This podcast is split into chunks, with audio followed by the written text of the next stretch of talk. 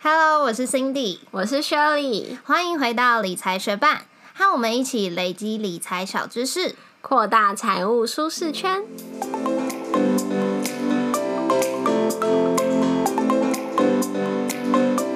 节目开始之前，我们想要来念一则学伴在 Apple Park 上面给我们的留言，他叫做 Richard 八六三八。他说这是一个很适合理财初学者的频道，从简单不复杂的概念开始讲起，很优。然后他给我们一个很有建设性的建议，他说他刚听完特别股这集，如果我们可以多带一点台湾市场的案例和观察的话。像是中珠 KY 甲种特别股这样子近期的案例的话，会更好。谢谢 Richard 八六三八给我们真心的建议，真的非常感谢你们这些跟我们一起努力，还有督促我们的学伴。之后的节目内容，我们会结合更多的案例，再一并分享给大家。再度谢谢各位学伴，节目准备开始喽。你有住过 Airbnb 吗？我还住过蛮多次 Airbnb 的。那你可以分享一次最有趣的经验吗？我有一次那时候在国外交换的时候，我有去慕尼黑的一间 Airbnb，然后他的屋主邀请我去顶楼，且也不是顶楼，去屋顶上喝酒。屋顶 对，因为他们有天窗，然后是有楼梯，就爬上去屋顶，所以我们就坐在斜斜的那个屋顶上面，然后喝啤酒看夜景。那屋顶有栏杆吗？没有啊，所以很小心。对，好，总之呢，今年疫情大爆发嘛，所以，嗯，我们最近如果有出去玩，主要也是以国内为主嘛，国外的旅游业现在就是惨兮兮的。然后 Airbnb 呢，他们前阵子也是大幅裁员了二十五趴的员工，可见就真的很惨嘛。不过他们在八月十九号的时候还是提交了 IPO 的申请。很多人就讨论说，为什么呢？为什么要在现在这个估值直直落的时候还想要上市？嗯，那大家的预测就分成很多派嘛。有些人就是说，哦，因为他很急需现金；有些人就说，哦，最近其实也没有那么不好啊，最近 IPO 的热潮还是很汹涌啊。然后也有一个说法，而且这个说法其实并不是最近才有，就是每当。呃，大家讨论到 Airbnb 是不是要推动 IPO 啊？怎么样？就有很多人说，哦，那是因为员工向公司施压，因为他们的员工认股选择权要到期了，所以他们就希望公司赶快上市。对，那这个传闻我们当然没有办法去验证啦。不过我们可以趁这个机会好好了解什么是员工认股选择权。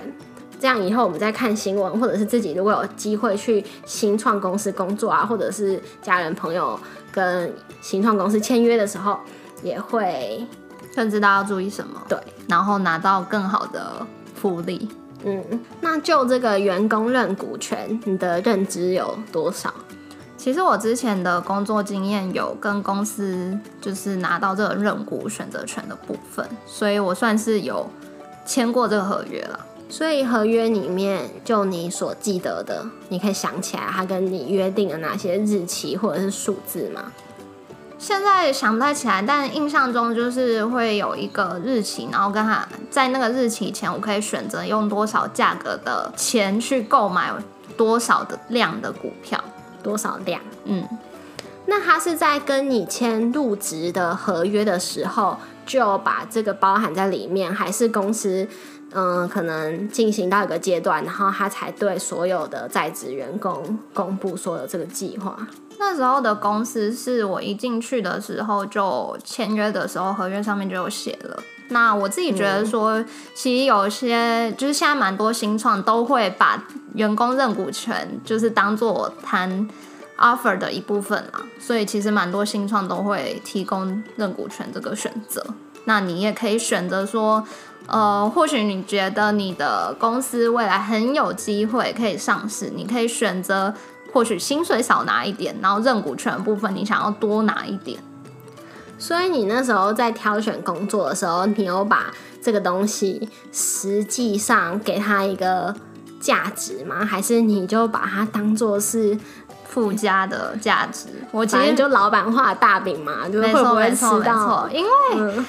我们都知道星座很多都会死在路上啊，所以这个认股权我自己是不把它当做我薪水部分，主要还是谈薪水为主，就是现金就在那里，这个现金为能够接受，没错啊。认股权部分就是当做是一个梦想，就是你努力工作的时候会想说，我不只是为老板工作而已的一点安慰，没有完全不会想到这部分。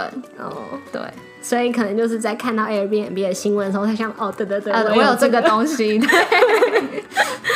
好，那这个员工认股选择权计划就是一种新创公司常见的奖励员工的办法嘛。有些就会像你之前的公司一样，它会在工作合约里面就直接包含这个认股权的部分。那他们的基本目的就是希望可以奖励员工，让员工。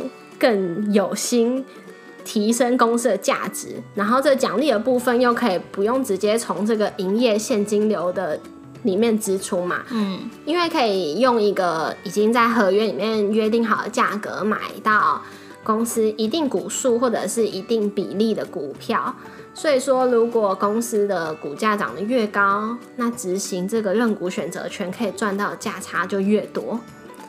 那你刚刚有讲到，就是你之前签的合约上面会有规定说，你可以以怎样的价格买进一定数量的公司股票？嗯，这个价格就叫做认股权的权利行使价格，英文是叫做 strike price。对，然后它也会被称作 grand price 或者是 exercise price。那这个计划因为是要激励所有的员工一起来提高公司的价值嘛。所以这个 strike price 它不能定的比你拿到选择权当天的 market price 还低。嗯，这很合理啊，因为假设我今天签约好了，那那一天公司的股价是一股四十块，那我签约的时候，我的选择权的 strike price 就不可能是低于四十块的。嗯，然后合约上面你说他们是跟你约定，你可以。以 strike price 买进多少数量的公司股票吗？对，那这个约定数量的方式，其实并不只有说一个绝对的数字，说哦两千股啊，还是什么三万股这样子，它也有可能会是以比例的形式，就是看嗯不同地方的文化或者是你的职级去谈的。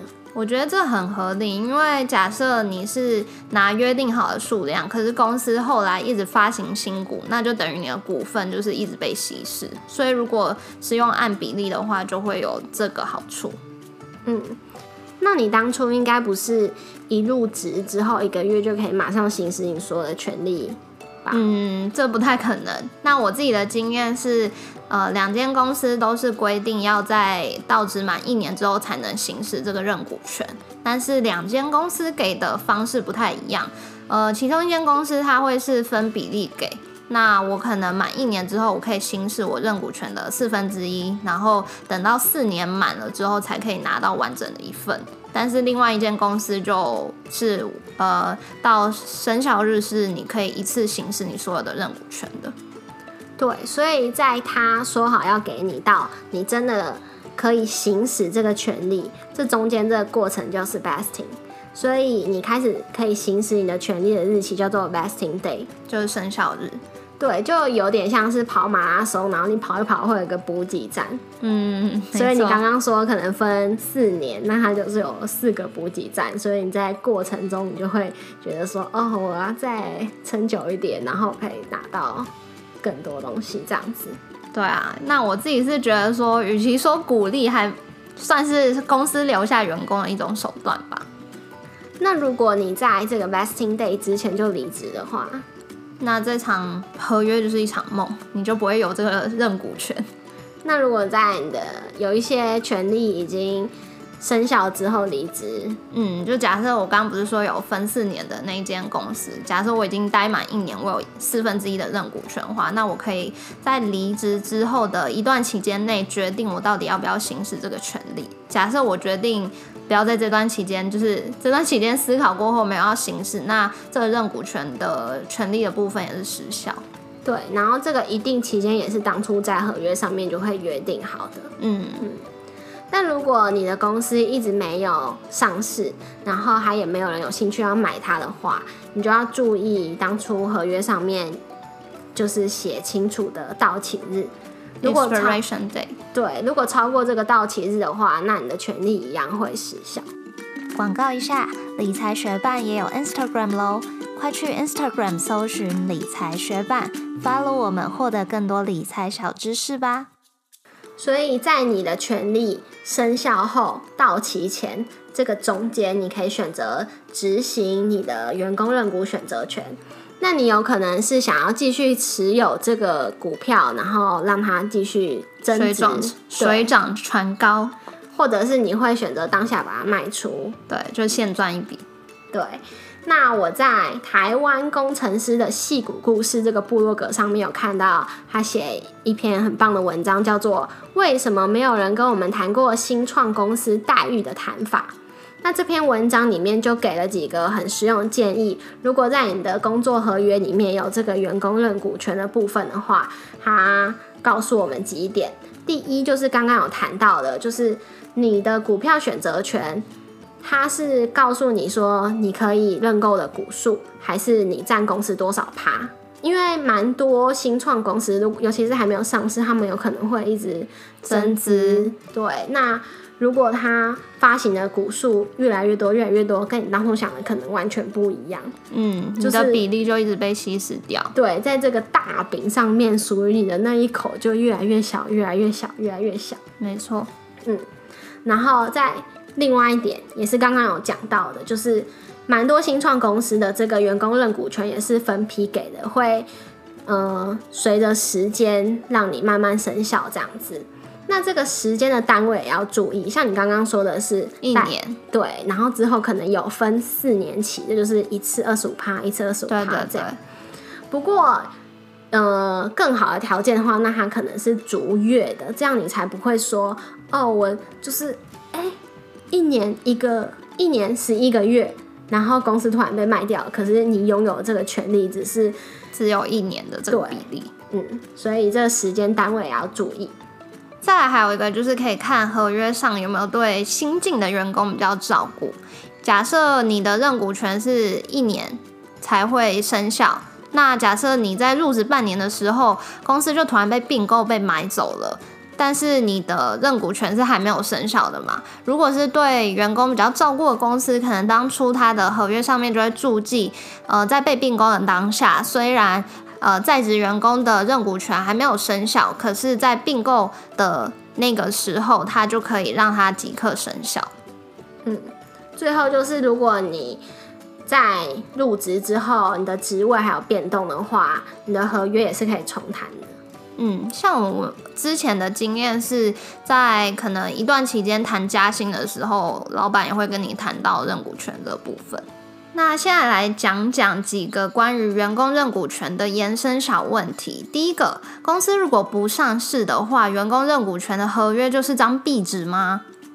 不一定哦。我们刚刚有讲到被并购的事嘛，所以如果被并购的时候，每股的价格还是比你的 strike price 高的话，那你一样可以执行你的权利，不管你是要变现，或者是呃换成股票成为股东都可以。那第二个问题是，已上市的公司还可以发行这个员工认股选择权吗？可以啊，其实你上网 Google 一下，你也可以找到几个公司已经上市公司的员工认股计划的公开资料。嗯，那第三个问题，公司为什么不直接给我股票或是给我钱，而是要给我这个员工认股选择权呢？为什么公司不直接给你钱呢？除了刚刚讲的一些马拉松啊，激励你认真工作的这个角度以外，就你自己个人财富管理的角度，如果你赚取一样的金额，它你要缴的资本利得税会比你要缴的一般所得税还低很多。然后为什么不直接给你股票呢？如果是还未上市的公司的话，直接拿到股票不一定会是一件好事，因为即使它还未上市，它依然是有价证券，然后你就要缴税，但你又不一定能够把这个股票卖掉来变现。好，那在我们了解了员工认股权的基本知识跟一些延伸问题之后，我们来看一个实际的案例。我们现在要看的是大江生一在二零一八年五月被核准的员工认股权凭证及认股办法，这是网络上就可以直接找到的公开资料。首先，我们就来看它的认股价格，它上面的规定是不低于发行日标的股票之收盘价。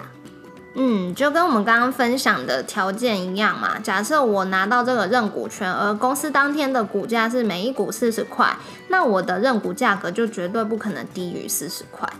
那再来，大家声音，他这边员工认股的股份的种类是他们的普通股股票，然后每一单位的员工认股凭证可以认购的股数是一千股。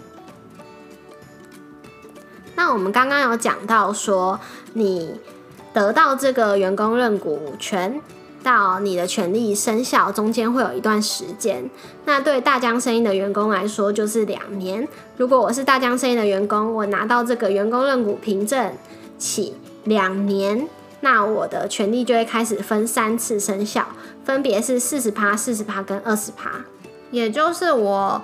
拿到凭证的两年，我就可以拿到我认股权总数的四十趴，然后第三年我可以领到八十趴，然后第四年我就可以领到总数的一百趴。那我们刚刚有讲到，如果你的权利已经生效了，可是你一直不执行它的话，它还是有可能会过期。那这个存续的期间上面写的是六年，所以我拿到这个员工认股凭证之后，如果超过六年我都一直不执行的话，那就会失效。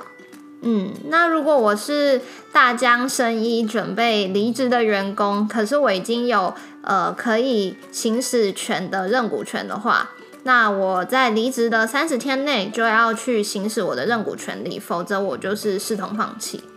那如果我是大江生一即将退休的员工？在我退休的隔天起，我还没有到期的权利就会视为全部到期，然后我必须在一年之内行使这些认股权，否则就是会失效。相信有些学办的公司应该有提供员工的认股选择权计划。那今天听完这一集，你就可以回去检视你之前的认股计划的标准是怎么样子。如果你有机会谈新的合约的话，也可以参考刚刚台湾工程师的戏骨故事给我们的几个建议，看有没有机会把你的合约变得对你更有利。嗯，那今天这集就到这边啦，谢谢你在忙碌的生活中愿意播出时间来和我们一起学习。如果你愿意支持我们继续把理财学伴做下去，邀请你在 Apple Podcast 帮我们打新留言，让这个节目被更多人听见。假设你身边有想一起学习投资理财的朋友，欢迎你将理财学伴分享给他们。我们的网站上也会有文字版整理，如果想收藏或是回顾，都欢迎你上去看看。网址是 moneymate 点 space 斜线员工认股权，拼法是 m o n e y m a t e 点 s p a c e 斜线员工认股权，也可以从节目的简介中找到网址哦。理财学伴。我们下次见，拜。你是一个喜欢逛老街的人吗？有特色的吧，因为现在很多老街都是长得感觉到哪里都一样。对我周末去鹿港玩，我就觉得那里的老街真是超有特色。如果我是鹿港人，我真的没有办法去逛台湾很多地方的老街，因为我觉得它很特别的地方是。首先，它整个老街就是建立在古镇上面嘛，然后还有一些古迹呀，然后就算它里面是在让你玩什么弹珠台或什么的，它还是在一个本来就树立在那里的建筑，而不是因为这是一个商区，所以我们才把它盖出来的东西。嗯，所以你在那里面走的时候，还是可以感觉到它整个历史的风味，然后。